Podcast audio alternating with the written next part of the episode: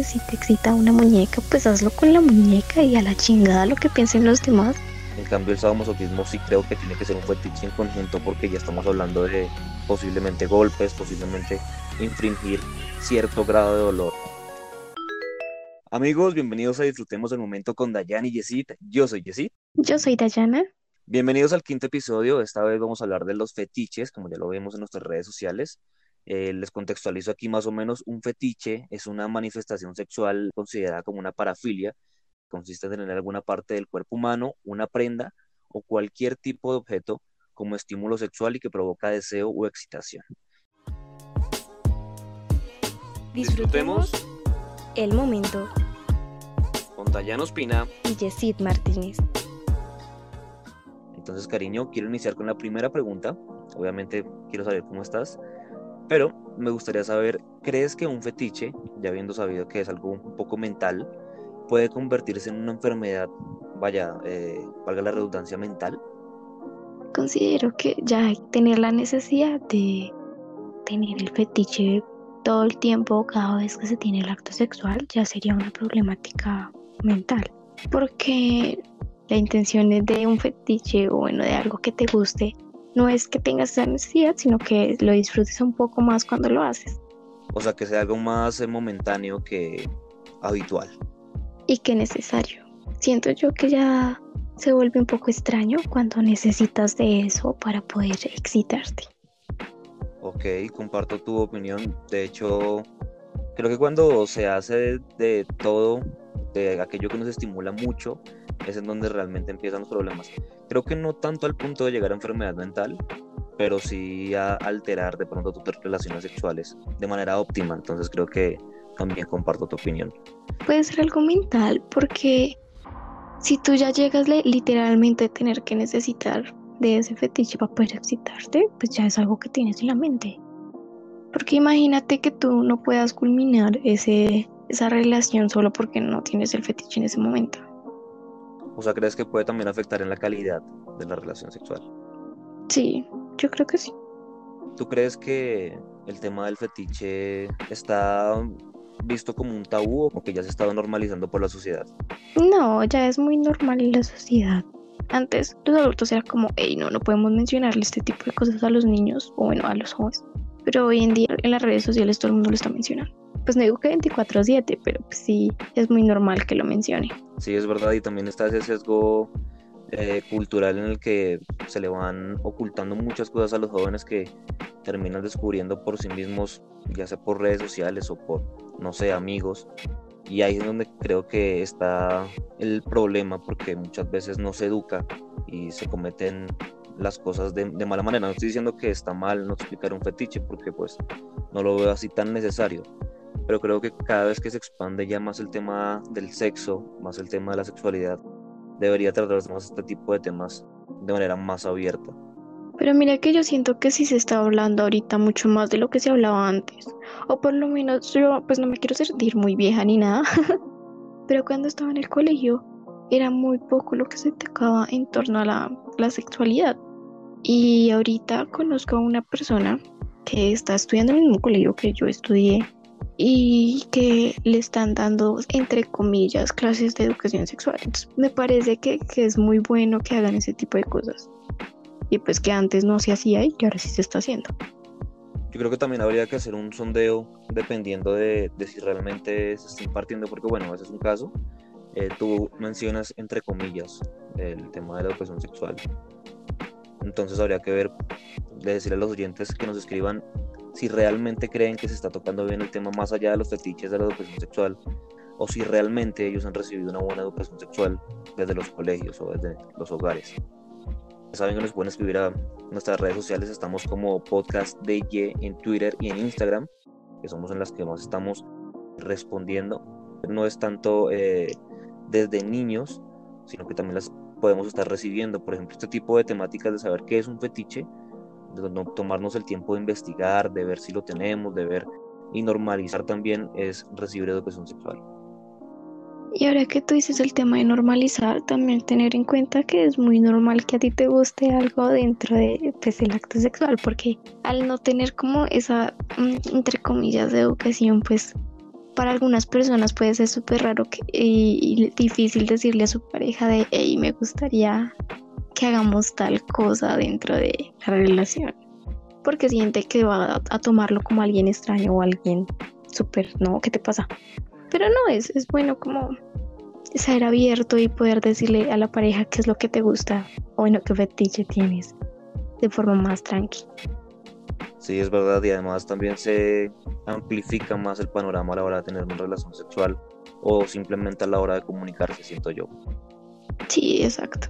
Pero entrando un poquito más en el tema, coméntame, para ti, ¿cuál sería el fetiche más extraño entre las que llegas a conocer que la gente tiene? Pues dentro de la definición me llamó mucho la atención el tema de los objetos. Es decir, no estoy diciendo que esté mal porque la idea también con este tipo de contenido y lo que queremos decir con eso de normalizar y educar es que no se etiquete entre bueno o malo, es algo simplemente que está ahí, es algo normal. No quiero sonar como que estoy juzgando, pero sí se me hace muy raro el tema de los objetos, es decir, no me lo imagino eh, alguien eh, excitándose por una puerta o por eh, una estatua que hemos visto muchas veces que puede pasar por objetos, entonces creo que ese es el más raro como tal. ¿O, tú cuál piensas que sería así, haciéndote la, la contrapregunta a ti? Mm, yo creo que el sadomasoquismo, pero llevado a otro extremo, o sea, no hay que hay una nalgada y, ya, porque pues eso es normal y, rico, ah, pero, pero no, me parece que el sadomasoquismo ya llevarlo a otro extremo que les gusta tipo ver la sangre o dejarle la supermarca a la otra persona, ya me parece súper exagerado. A mí también, creo que en sí el sadomasoquismo tiene que ser un fetiche muy en conjunto, es decir, algunos fetiches, por ejemplo, no sé, el de los pies, mm, digamos que dentro de todo, obviamente, aclaro que todo tipo de relación sexual, como ya sabemos, tiene que ser consensuado, pero es para mí un poco diferente decirle a la pareja, oye, me excitan los pies y que esa persona, la, la pareja, permita, así a ella no le gusten, en cambio, el sadomasoquismo sí creo que tiene que ser un fetiche en conjunto porque ya estamos hablando de, de, contacto más allá de lo sexual, ya posiblemente golpes, posiblemente infringir cierto grado de dolor, sea menor o mayor, hay dolor. Entonces creo que eso ya tiene que ser muy en conjunto. Sí, tienes toda la razón, pero no sé, no, no sé cómo sería una persona poderle decir la otra de, hey, me gusta que, me gusta pegar o me gusta que me peguen para mí es perrando, ¿no? No, sí, de hecho es un poco raro, o sea, sí de por sí, hablando también de esos tabúes en los que todavía estamos, porque es una realidad, es difícil decir, mm, tengo tal fetiche o independiente de él, dado confianza alto o bajo, que se le tenga la pareja, yo creo que es más difícil decirle, oye, quiero pegarte, me hiciste acordar de un meme en donde el padre le dice al hijo de chiquito como, hey, nunca tienes que pegarle a una mujer. Y luego el de grande ya se muestra el muchacho ahí saliendo con una chica, están en la cama y ella le dice, pégame. y, el, y el, pues el chico le dice que no. Y el papá se quita la máscara de, esto está muy bien, hijo, esto te enseñé. yo, no mames. Ya ese dilema mental, ¿será que sí, será que no? bueno, también en algún podcast tratar el tema de esos consejos de padres, porque a veces sí entra uno como en, discordia, no obviamente en el tema sexual y en pegar, pero bueno, lo articulando. Tengo una pequeña pregunta para ti. ¿Que los fetiches vienen preestablecidos al nacer? ¿O crees que uno los va obteniendo de pronto por la industria de la pornografía o los va obteniendo naturalmente? No, pues yo creo que todo tiene que ver. El entorno, la forma en la que fue educado, cómo creciste y todo. Siento que absolutamente todo tiene que ver. O sea, tú lo ves más, no es que uno nazca y ya tenga un fetiche, sino que todo se va dando, ¿verdad? Sí, prefiero creer que todo se va dando a que uno nace ya con cierto fetiche. Una vez, eh, bueno, tengo algún amigo que en su momento con el que en su momento tratamos el tema. Y hablábamos precisamente de esa pregunta que te estoy haciendo y me sorprendió la respuesta de que posiblemente sí es algo preestablecido en su caso, en, el fetiche que él tiene. Entonces también me dejó como un poco y prefería no saber eso. no, mira que yo siento que es más de acuerdo a lo que está a alrededor.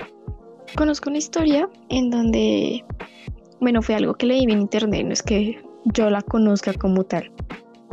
Que un chico tenía el fetiche de sentir asfixia porque cuando era chiquito, o al menos él explicaba eso, que cuando él era chiquito, su madre jugaba con él a que pues le ponía el pie encima y pues medio lo movía, entonces pues, eso le causaba el gracia.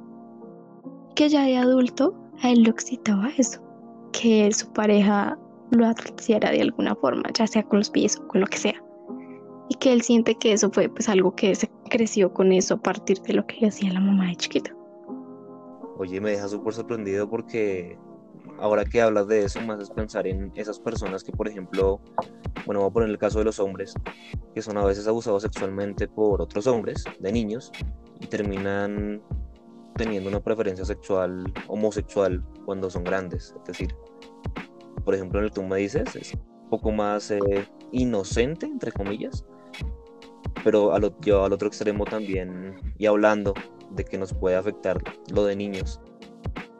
Y a un grado más extremo es el tema de la violación. Entonces, me sorprende demasiado. Me choca mucho que hayas dicho que si alguien puede violar a un niño puede tener una orientación sexual. Pues, ajá. No, no me parece. La identidad sexual de cada persona siento que es más algo que naces y no porque si te violan de chiquito te están a gustar los hombres o algo por el estilo. No, no, no estoy de acuerdo con eso. Pues no es que esté de acuerdo yo no, sino que es algo que he escuchado. He visto varias entrevistas en noticias, por ejemplo. He escuchado eso. No, me violaron de pequeño y mi preferencia sexual ahora es esta. Pongo de ejemplo un hombre, ¿no? Porque también he escuchado de mujeres. De hecho, cualquiera que pueda buscar en Google encuentra las noticias y ve que es un caso común. No sé qué tan cierto sea de que influye o no, si se nace o se hace, no lo sé, pero sí, sí he visto eso. Es que lo mencionaste muy como si tú lo creyeras, entonces fue de, hey, güey, no, no lo hagas. Por eso aclaré antes de que he escuchado en algunos casos que, sucede. vale. Pero bueno, aquí para finalizar un poco, eh, ¿tú crees que ser de mente abierta y el defender esté mal? Es decir, si hay alguna persona que esté sufriendo por eh, bullying, por decirlo así, porque también existe un bullying sexual, por ese tipo de prácticas y el que lo defienda está mal? No, para nada va a estar mal porque pues al final de cuentas tú decides y si es tu sexualidad, pues ajá, tú verás qué haces, si te excita una muñeca, pues hazlo con la muñeca y a la chingada lo que piensen los demás, si te excita, no sé qué más mencionar. es que muchas personas lo ven como interferir en la sexualidad de otro. El hecho de defender o el hecho de juzgar, o saben, con el mismo grado de gravedad, el juzgar que el defender. Creen que es uno un extremo. Entonces, ¿crees que está bien o mal o, o que cada uno, bueno, obviamente desde lo individual uno puede pues defender sus gustos propios, pero en cuanto a, a ser un activista, por decirlo así, de la sexualidad abierta, es como más enfocada la pregunta a ese, ese lado. No, pues es que no sé, o sea, yo siento que cada quien es libre de, de, vivir su sexualidad como quiere y si tiene algún fetiche raro, pues, y su pareja acepta, adelante, disfrútenlo.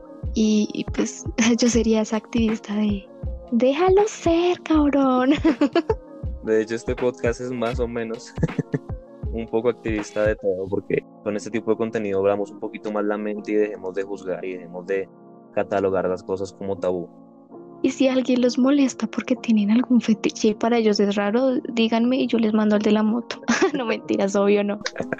no, pero es verdad, tienen que hacer, alzar su voz para que se den cuenta de que no es algo que esté mal, no es algo que, que realmente los haga sentir raros, porque muchas veces se trata de hablar con un amigo o independientemente con la pareja. Es que lo que realmente importa en torno a los fetiches es que tu pareja lo acepte. Porque pues si pues el fetiche lo vas a cumplir con tu pareja y si ella o él está de acuerdo, pues solo importa eso, ya las demás personas si te juzgan, pues mándalos a la chingada, porque no importa, importa es que esa persona con la que tú quieres cumplir el fetiche esté de acuerdo y listo. y obviamente más allá de que esté de acuerdo, que sea muy consensuado y que realmente sienta placer, ya sea de que tú sientas el placer o de que los dos sientan ese placer sexual, hablando obviamente del fetiche sexual, porque entendemos que no solamente se tiene que asociar a la sexualidad, sino que simplemente es un estímulo que provoca una satisfacción dentro del ser humano, ya sea corporal o, o más mental. Entonces nos quiere recordar para finalizar ahora sí nuestras redes sociales, cariño, y nuestras plataformas. Claro que sí. Eh, estamos en diferentes plataformas de podcast. Estamos en Anchor, Google Podcast, eh, Breaker, Spotify y Pocket Podcast. Y en las diferentes redes sociales estamos como Podcast DJ. Y recuerden escribirnos la respuesta a la pregunta que hicimos al inicio. Nos gustaría saber qué es lo que piensan ustedes tanto respecto al tema, tanto respecto a los temas anteriores, porque recuerden que ya este es el quinto episodio, así que tenemos un historial de episodios más atrás nos pueden oír en esas plataformas que acaba de decir Dallis. Entonces los esperamos en la próxima ocasión. Nos vemos.